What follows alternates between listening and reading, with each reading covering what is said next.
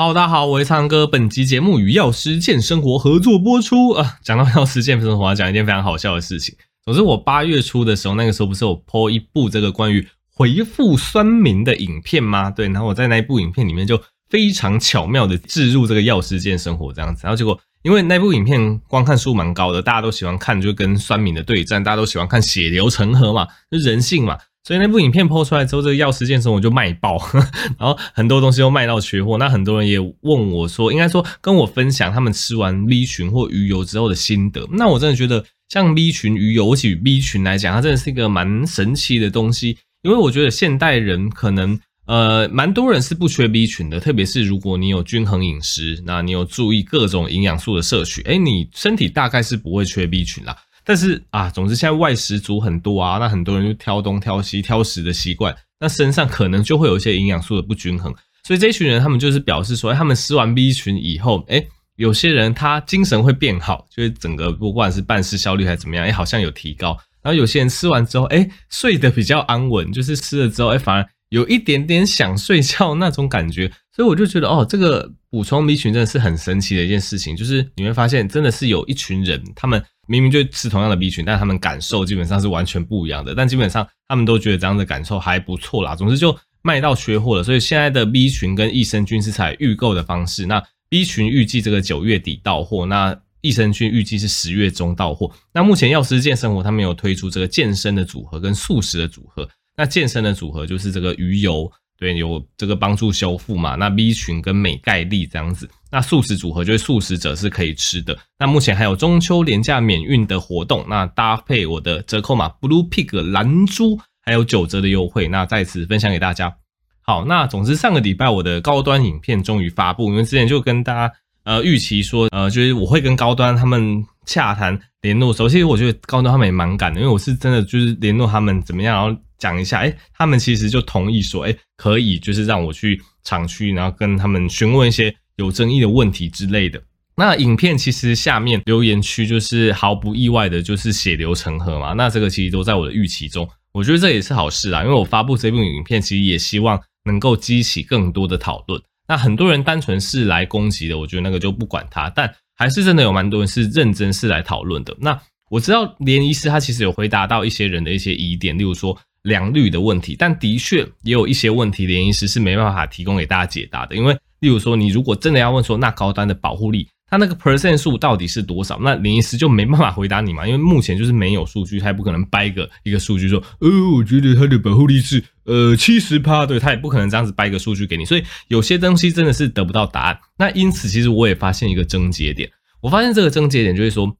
你到底信不信任？就是这个 EUA 这个政策，或者你到底觉得高端疫苗能不能打？其实很大的一个症结点在于，你对于中和抗体的浓度能够预测保护力这件事情，你相信它到多少程度？呃，我举例来讲好了，其实医界很多感染科医师、感染科前辈，我有跟他们聊过，他们其实因为有一篇很好的 paper、很好的论文在写说，呃，新冠疫苗的中和抗体浓度可以很好的预测保护力嘛。那感染科医师基本上都对这一块很了解，所以如果你去问医界很多感染科医师，其实很多都是非常同意这一块，所以他们也对于高端疫苗有蛮大的期待的。那反而是非感染科的这个医生，他们可能对这件事情没有那么了解，或是他们觉得真的可能吗？真的可以百分之百预测吗？所以他们就会抱持一个迟疑的态度。所以就连医界里面的医生对于高端疫苗都有两派的看法。所以你我觉得。非常可以理解，就是民众对于高端疫苗可能会有两个非常极端的看法，这样子。那对于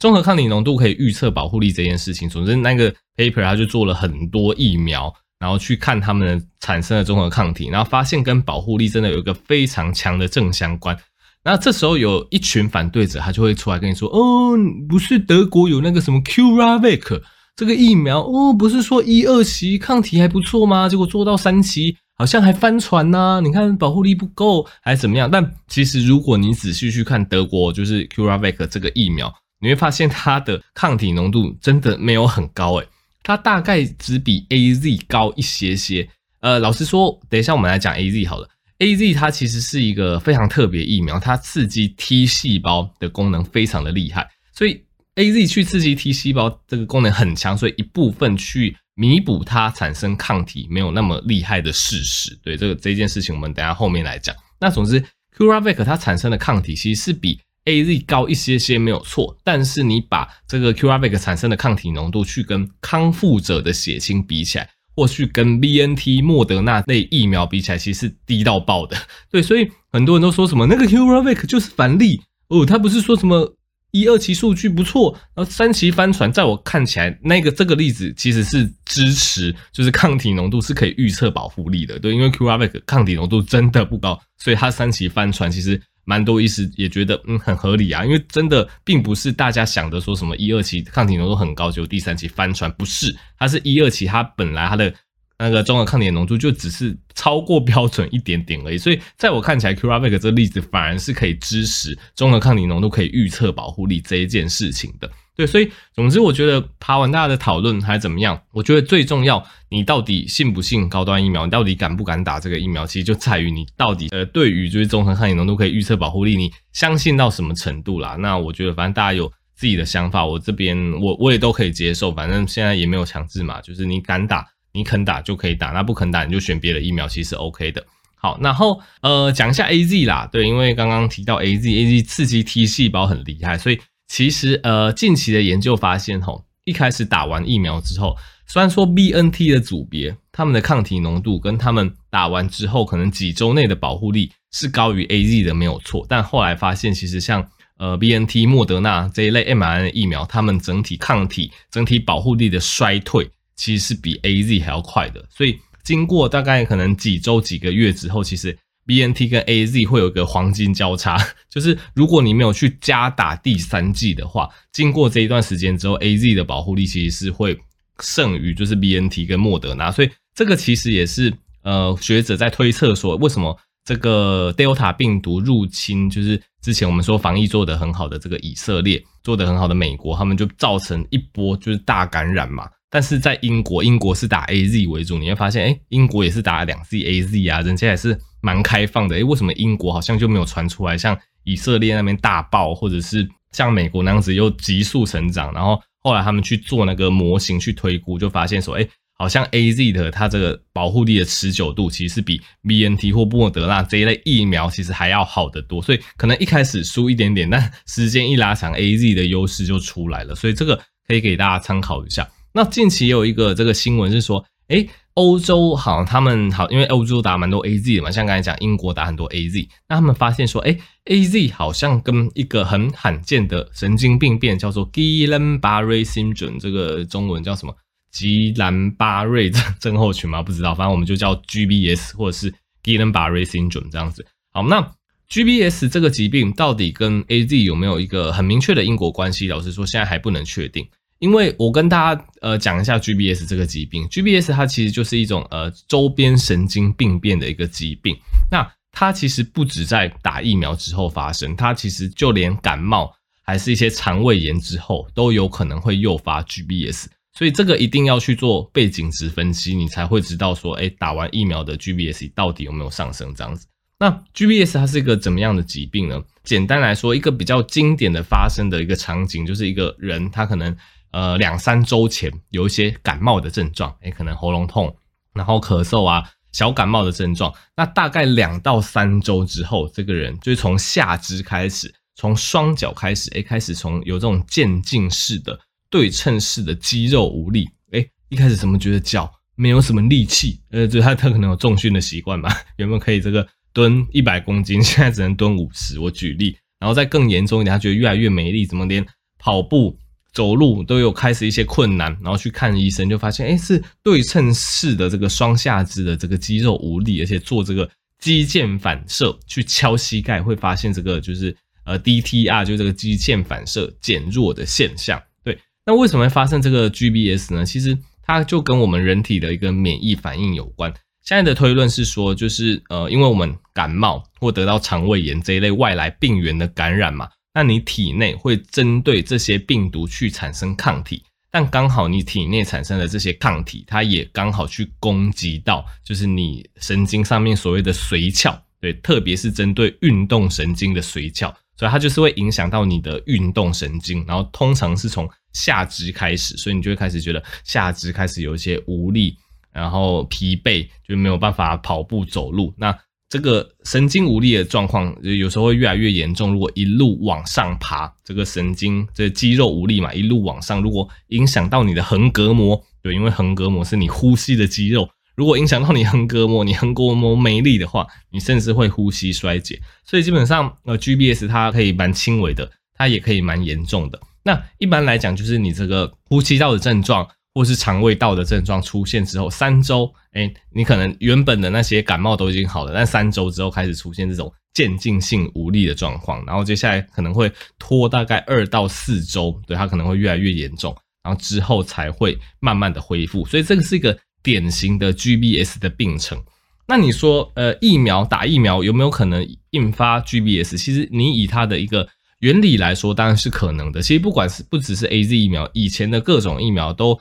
曾经被传出就是跟 GBS 有关，但后来其实蛮多疫苗都被证实是没有因果关系，因为他们去做那个背景值的对照，就会发现，哎，其实就是每年得到这个病的人差不多，也没有因为广泛施打这个疫苗而上升的状况。所以对于 AZ 到底会不会产生 GBS 还是怎么样，我觉得目前是不用去特别下一个定论说，哦，它真的会诱发 GBS 还还是怎么样？因为 GBS 本来就是一个感冒或者是。呃，肠胃道的疾病之后就可能会发生的东西，然后这些人可能又刚好打了一个疫苗，所以一定是需要后续去做一个呃非常精准的一个背景值的一个校正之后，我们才可以知道确切的因果关系。那以目前来讲，我觉得这个并不构成大家不打 AZ 或不打新冠疫苗的理由。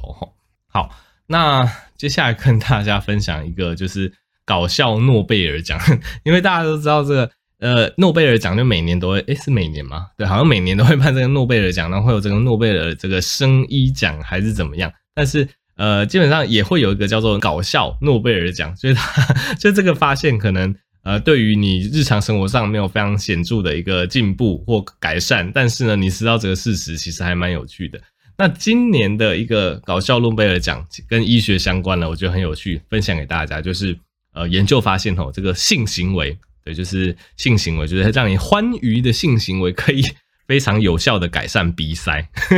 啊，这个有效度甚至比你什么吃药啊或者这个鼻喷剂还要好。但是呢，它的效果只有持续一个小时。反正这个研究人员我也不知道他们到底是哪边发神经还是怎么样，他们可能就有自己的经验吧，发现可能性行为可能就是到了高潮，然后之后可能那一个小时，哇，哎，什么鼻子？鼻塞都畅通了，然后他们可能去做广泛性的研究，去找就有鼻塞的病人，然后他们在性行为之后，他们鼻塞的改善程度，哎，发现哇，这改善超级无敌多的，但是效果就就是只有一个小时啦。那总之，他们就把这个研究就是投稿给这个搞笑诺贝尔奖，后来就得奖了这样子。对，那也讲一下鼻塞啦。其实呃，性行为可以改善鼻塞，我相信这个也呃不会很难理解，因为其实。鼻塞就是鼻腔里面，就是你，因为你鼻黏膜啊，你的这个鼻腔其实是有很多血管的。那当你这里面的一些血管、一个黏膜比较肿胀的时候，它就容易去压迫到你的鼻腔，造成你的鼻塞。所以基本上，你看市面上治疗鼻塞的一些药物，它其实都是有点类似交感神经刺激的东西。对，为什么是类似交感神经刺激？因为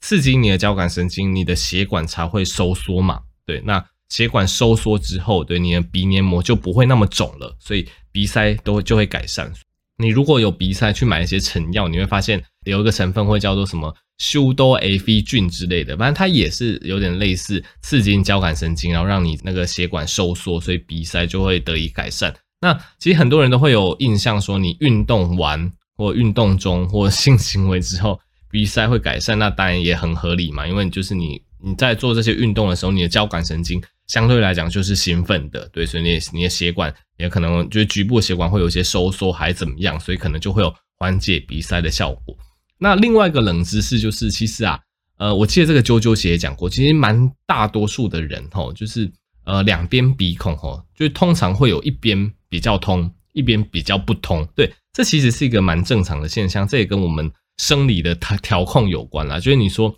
呃找到一个人，然后他。呃，全天候二十四小时，两只鼻孔都非常的畅通，这个反而还不好找。对，大部分人都是一只鼻孔就会稍微通，一只鼻孔会稍微不通，而且它其实是会交换的，会跟着你的姿势或跟着时间，你的这个神经去调节，去做一个这个鼻孔通跟不通一个交换的动作。所以基本上大家也不用太紧张，说，哎，我是不是一只鼻子比较没有通，我是不是感冒了还是怎么样？这其实是一个人体还蛮常见的一个生理现象，所以可以分享给大家。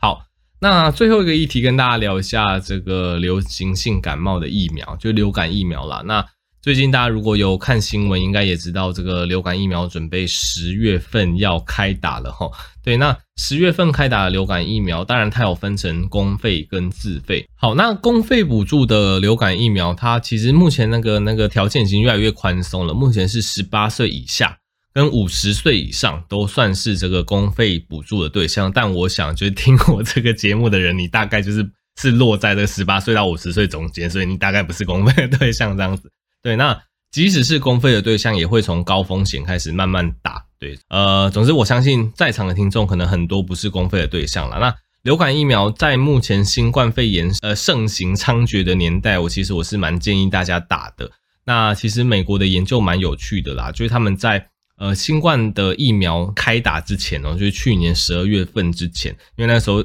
那个新冠肺炎就爆发了嘛，那时候疫苗就还没有广泛施打。然后他们去调查说，诶，那你打过流感疫苗，对新冠病毒会不会有防护力？诶，发现竟然是正面的。对，就是呃，密歇根大学那边研究是说，诶，打完那个流感疫苗，感染新冠肺炎的机会的风险竟然降低二十四 percent，那其实蛮高的。那即使流感疫苗它对新冠肺炎重症的防护 也有一定的效果，迈阿密大学的研究会发现，打完流感疫苗之后，新冠肺炎的重症什么一些。那个血栓、中风或是一些败血症的重症，竟然也下降了。详细原因还不知道，但目前看起来其实是一个相当正面的研究成果啦。所以基本上以目前台湾的政策，新冠疫苗跟流感疫苗只要隔七天就好。那以以医学界的角度，目前是建议两种疫苗都可以接种啦。那如果你已经打了新冠疫苗，你只要隔七天就可以打流感疫苗。那如果你还排不到新冠疫苗的话，那先去打流感疫苗，哎看这个目前美国的一些研究，哎，发现其实也有一些正相关，有一些正向的一些保护力，所以这个也可以提醒给大家。那因为大部分听我的听众其实变成不是公费对象，你变成自费施打。那老实说，自费要打哪一个厂牌？因为流感疫苗今年台湾应该会有四个厂牌左右，要打哪一个厂牌？老实说，我个人是没有太大意见啦。那你会看到有一种，因为大家的制造方式都差不多，那只有一种是细胞培养的。其他三种都是鸡胚，就是鸡蛋培养的。那细胞培养会比鸡蛋培养会再贵一些些，通常贵个几百块。那研究上来讲，它的防护力会好一些些。对，但老实说，其他三种鸡蛋培养的，因为已经呃技术也已经很成熟了，他们的防护力其实也算相当不错哦。所以并不是说这四种你一定要挑哪一种打，只是因为有这样子制造方式的不同，那会有一点点价格上跟保护力上的差异，所以也可以分享给大家。如果你真的有想要挑什么品牌的疫苗还怎么样，你可以去你家里附近的一些医疗院所登记。据我所知，因为像我们现在，呃，苹果树北大联合诊所，我们已经在登记流感疫苗的施打了。对，如果你还你住在就是三三峡附近，你也是可以来我们诊所登记。那如果你是住在各个地方，其实目前各个医疗院所也都已经开放一些公费流感疫苗施打的预约。那你也去可以勾一下你想要打的一些厂牌，这样医疗院所比较知道要进货怎么样，所以大家。办事起来也都方便，因为其实去年流感疫苗好像一扫而空吧，就一下子就打完了。后来很多人想打都打不到，所以如果你有就是这样子的需求，你可以先去登记，以免项羽这样子。那这是流感疫苗相关的知识分享给大家。好，那么这期就到这边啦。那喜欢更多医学知识，欢迎订阅我的频道，订阅我的 Podcast。那已经方格子也可以支持这个药师健生活保健食品 Blue Pig 蓝猪这个折扣码有九折优惠。好，那我们就下期再见喽，拜拜。